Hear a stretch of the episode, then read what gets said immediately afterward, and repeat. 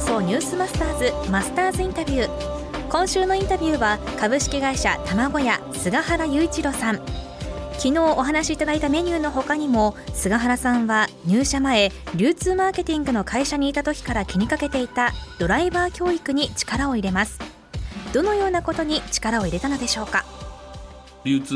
のところにいらした時に、はい、配達員がなんだこれっていうのがあってそうですね。気になってることは全部手つけたってことですね、はい、じゃあ。どうに変えましたかは？い、僕が前の会社に行った時に4人の配送ドライバーが変わったんですが、はい、2人はこの2人が配達してんだったら食べたい、うん。でもこの2人が配達してんだったらお弁当食べたくないって思うぐらい、うん、ドライバーが大事だっていうふうに僕は思ってたんでもう入った途端に、まあ、ドライバーの教育ですね。でそれはお弁当屋さんの中で一番、えー、いい配送員ではなくて、何かいろいろ物を運んでるお仕事をしてる全てのドライバーの中で一番になるつもりで、うん、社員教育をしようドライバー教育をしようと思いましたね。大事なのは笑顔と挨拶。挨拶。まあ礼儀だと身だしなみなんで、はい、そこを注意しましたけども、うん、なかなかできないというか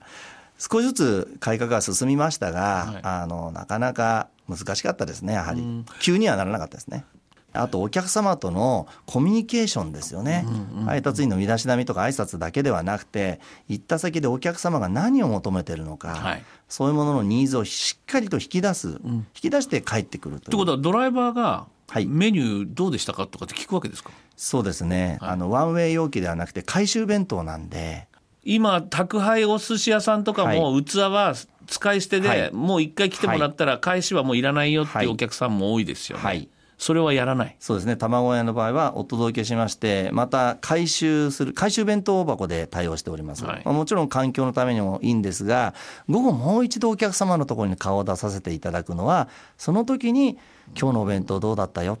こんなのが食べたいっていう話のマーケティングができるんですね。そういう面では午前中と午後1日2回月曜日から金曜日で言いますと 2×5 で1週間で10回も顔を出してもいい出入り通行券を頂いてる営業マンなんてどんな商売でもないと思うんですね。すごい。我々は10回顔を出してもいいっていう通行券頂いてますのでそれは本当にありがたいというかお客様の声が聞けるということになりますね。1種類しかメニューやってませんから。やはりお客様の声をフィードバックして、まあ、これから喜ばれるメニューをやっぱり考えるというのは大事なんだと思うんですよね。今日多分皆さんこれ菅原社長のね菅原社長の話聞いて大事なのはあれですよ。回収回収の弁当箱を使ってるってこと、うん、お届けして終わりじゃなくてその弁当箱を回収してくるときにまた意見が聞けるってこと。あともう一つあのドライバーは大事な営業マンであるということで笑顔挨拶礼儀身だしなみ。本当そうだよね。そうですね大事なことですね。まあタクシーなんかもそうだけど、やっぱり乗って気持ちいい食べて気持ちいいそして弁当箱を回収するときに少し洗って返すなんていうそういう取引先との関係ができてくるとやっぱり商売はうまくいくんだなというもう本当の基本中の基本今日教えてもらいました。マスターズインタビューは、ポッドキャストでもお聞きいただけます。ニュースマスターズの番組ホームページをご覧ください。明日は卵屋のお弁当がスタジオにやってきたというお話です。文化放送ニュースマスターズマスターズインタビューでした。